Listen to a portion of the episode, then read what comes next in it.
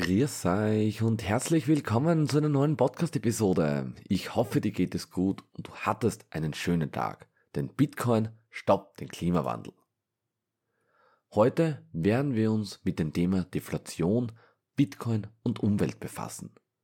Deflation, die Abnahme des allgemeinen Preisniveaus, ist ein wichtiges Thema in der Wirtschaftswissenschaft und kann sowohl positive als auch negative Auswirkungen auf die Wirtschaft haben. Vielen, vielen Dank, dass du dir Zeit genommen hast, unseren Podcast anzuhören. Ich weiß, deine Zeit ist kostbar und ich schätze es sehr, dass du dir Zeit genommen hast, um unsere Inhalte zu hören. Ich hoffe, dass du in den anderen Episoden etwas gelernt hast und dass die Themen, die wir besprochen haben, für dich von Interesse waren. Ich lege mein Herz und meine Seele in jede Episode und es bedeutet mir wirklich sehr, sehr viel, dass du mich unterstützt hast. Ich freue mich auf dein Feedback und Anregungen für zukünftige Episoden. Herzlichen Dank nochmals für deine Unterstützung und dein Interesse an diesem Podcast. In dieser Episode werden wir uns ansehen, wie Deflation die Umwelt beeinflussen kann und wie alternative Währungen wie Bitcoin in diesem Zusammenhang eine Rolle spielen können. Lass uns also tiefer eintauchen in dieses Thema und sehen wir, was wir daraus lernen können. Starten wir wie immer mit den drei Grundfragen. Was ist Deflation? Was hat Bitcoin damit zu tun? Und wie beeinflusst es die Umwelt? Deflation ist wie wenn die Preise für alles, was du kaufen willst, sinken. Stell dir vor, du willst dir ein Eis kaufen und es kostet normalerweise 2 Euro. Aber wenn es Deflation gibt, kostet es plötzlich nur nach 1,50. Das ist gut für dein Taschengeld. Deflation ist ein Zustand, in dem die allgemeine Preisniveau sinkt. Es kann durch eine Verringerung der Geldmenge oder eine Zunahme der Produktivität verursacht werden. Deflation kann zu einer Abnahme der Konsumnachfrage und Investitionen führen, da Verbraucher und Unternehmer darauf warten, dass die Preise weiterfallen.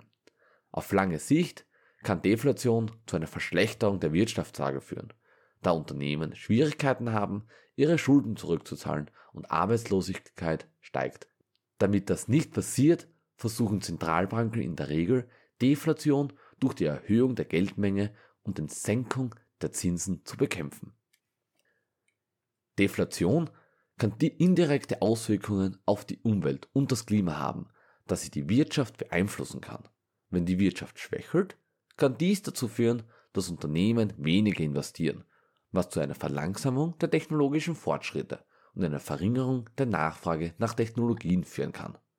Auf der anderen Seite, wenn die Preise für Energie und die Rohstoffe sinken, kann dies zu einer Verringerung der Kosten für die Herstellung von Produkten führen, was die Wettbewerbsfähigkeit von Unternehmen erhöhen kann, die umweltfreundliche Produktionsmethoden einsetzen. Es ist jedoch wichtig zu beachten, dass Deflation nicht direkt die Umwelt und das Klima beeinflusst und es gibt viele andere Faktoren, die die Umweltauswirkungen der Wirtschaft bzw. von Bitcoin beeinflussen.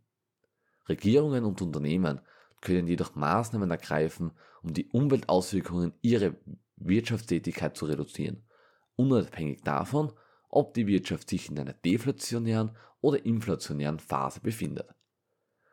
So, dies sind jetzt einmal die Grundgedanken was Deflation ist, so wird in allen Medien dies beschrieben. Grundsätzlich stimmen die Gedanken aber meiner Meinung nach nicht. Ein gutes Beispiel ist hier die Deflationsspirale. Definition ist, eine Deflationsspirale ist ein Teufelskreis, bei dem sinkende Preise zu einer Abnahme der Konsumnachfrage und Investitionen führt, was wiederum zu einem Rückgang der Produktion und steigender Arbeitslosigkeit führt, was die Preise weiter sinken lässt. Das heißt, ich kaufe mir nichts mehr, und spare alles am Konto auf, da eh alles billiger wird.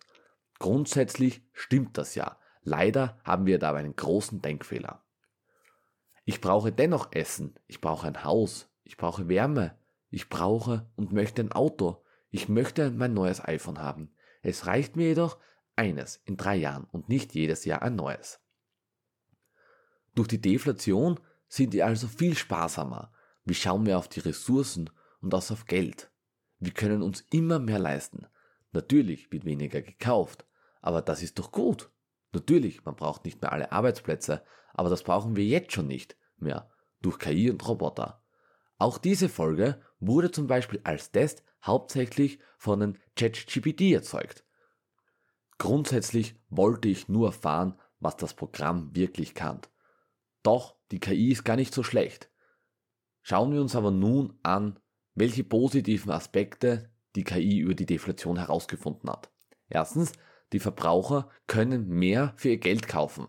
Wenn die Preise fallen, kann es für die Verbraucher vorteilhafter sein, dass sie mehr für ihr Geld kaufen können und ihre Kaufkraft steigt. Grundsätzlich stimmt das. Nun die Senkung der Produktionskosten. Deflation kann auch die Produktionskosten senken, was Unternehmen in der Lage versetzen kann, ihre Produkte zu niedrigeren Preisen anzubieten und so ihre Wettbewerbsfähigkeit zu erhöhen. Auch die Zinsen kann man senken. Deflation kann auch dazu führen, dass die Zinsen sinken, was Kreditaufnahme für Unternehmen und Verbraucher günstiger machen kann. Das sind einmal grundsätzlich die positiven Aspekte für eine Deflation. Welche positiven Aspekte gibt es mit der Deflation und Bitcoin aber auf die Umwelt? Da auch hier hat ChatGPT drei Antworten gefunden. Grundsätzlich erstens Senkung der Energiekosten. Da Bitcoin durch das sogenannte Bitcoin Mining erzeugt wird, das einen hohen Stromverbrauch hat, kann eine Deflation die Kosten für die Energie und damit die Kosten für das Mining senken, was zu einer Verringerung der Umweltbelastung führen kann. Okay, schauen wir uns Punkt 2 an. Anreize für erneuerbare Energien. Da das Mining von Bitcoin einen so hohen Energieverbrauch hat, kann es Anreize geben, auf erneuerbare Energien umzusteigen, um die Kosten zu senken. Grundsätzlich kann das stimmen, doch das Bitcoin Mining ist grundsätzlich schon 60% erneuerbar. Drittens die Reduzierung der Abhängigkeit von fossilen Brennstoffen. Da Bitcoin dezentralisiert ist und keine Abhängigkeit von Regierungen oder Banken hat, kann es dazu beitragen, die Abhängigkeit von fossilen Brennstoffen zu reduzieren, die in der Regel von Regierungen und Banken kontrolliert werden. Aber nicht nur positive, sondern ich habe auch negative Aspekte mit Deflation und Bitcoin auf die Umwelt befragt. Auch hier gibt es zwei Antworten. Erstens, der hohe Energieverbrauch. Das Mining von Bitcoin erfordert einen sehr hohen Energieverbrauch, insbesondere bei der Verwendung von Proof of Work Algorithmen. Deflation kann dazu führen, dass die Kosten für Energie sinken, was das Mining von Bitcoin weniger kosteneffizient machen kann, was zu einer Verringerung der Umweltbelastung führen kann. Okay, grundsätzlich schreibt es aber positiv auf die Umwelt und nicht negativ. Okay, schauen wir uns Punkt 2 an. Emissionen aus Kohlekraftwerken. Ein großer Teil des Energieverbrauchs beim Bitcoin-Mining stammt aus Kohlekraftwerken, was zu höheren Emissionen von Treibhausgasen führt. Natürlich, Kohlekraftwerken erhöhen die Emissionen, auch die CO2-Treibhausgase zum Beispiel. Aber schauen wir uns an nochmal, wie viel Prozent wirklich Kohle verwendet wird bei Bitcoin Mining. Sehr, sehr wenig. Bitte schaut zurück zu den anderen Episoden, da habe ich das ganz gut erklärt. Das heißt, dieses Argument können wir entkräftigen. 60% nämlich der Meinung ist erneuerbar. Und dann gibt es auch noch einen anderen Punkt, den er angesprochen hat. Abfallsprobleme. Die Verwendung von ASIC-Geräten beim Bitcoin-Mining kann Abfallprobleme verursachen, da diese Geräte nach einiger Zeit entsorgt werden müssen und ihre Entsorgung schwierig sein kann. Natürlich, wenn alles billiger wird, dann kaufe ich mir wieder mehr Geräte, weil es sich finanziell mehr auszahlt. Dies könnte sogar stimmen, wenn wer eine andere Meinung hat, bitte sehr gerne mir auf Insta schreiben. Würde mich auf jeden Fall freuen. Und der letzte Punkt, letzte negative Punkt auf Bitcoin, Deflation und Umwelt ist die Umweltzerstörung. Umweltzerstörungen können entstehen, wenn das Bitcoin-Mining in sensiblen Gebieten wie Wäldern oder Wasserressourcen erfolgt. Finde ich nicht so kritisch. Bitcoin-Mining findet dort statt, wo es günstige Energie gibt. Das ist dort, wo überschüssige erneuerbare Energien sind. Und das sind nicht die Wälder. Das Wasser, okay, kann sein, aber eher sind es die Wind- und die Sonnenenergie, also erneuerbare Energien. Wir hoffen, dass dir diese Episode gefallen hat und dass du etwas über Deflation und Bitcoin gelernt hast. Wir möchten uns nochmal bei dir bedanken, dass du dir die Zeit genommen hast, unseren Podcast anzuhören. Wir schätzen deine Unterstützung und dein Interesse an unseren Inhalten sehr. Wenn du mehr über Bitcoin und Energien erfahren möchtest Folg uns auf unserem Instagram-Account at bitcoin.energie.zeit. Dort teilen wir regelmäßig interessante Inhalte und Neuigkeiten zu diesem Thema. Außerdem möchten wir dich darauf hinweisen, dass wir einen Spendenlink auf unserer Webseite haben, also in den Show Notes, falls du uns unterstützen möchtest. Jede Spende hilft uns, weiterhin qualitativen, hochwertigen Inhalt zu produzieren und unsere Arbeit fortzusetzen. Diese Episode wurde mit dem ChatGPT recherchiert, beziehungsweise die Inhalte wurde rausgesucht. Auch in Zukunft wird das eine oder andere von diesem ChatGPT stammen. Doch, wie wir hier sehen, es ist grundsätzlich sehr oberflächlich. Das heißt, wir werden dies als Unterstützung natürlich nutzen. Ich finde dieses Programm sehr, sehr cool, aber ob es mich wirklich langfristig ersetzen wird, das glaube ich nicht, weil ich habe trotzdem noch ein Expertenwissen, was dieses ChatGPT nicht hat. Nochmals vielen Dank für deine Zeit und deine Stunde Unterstützung.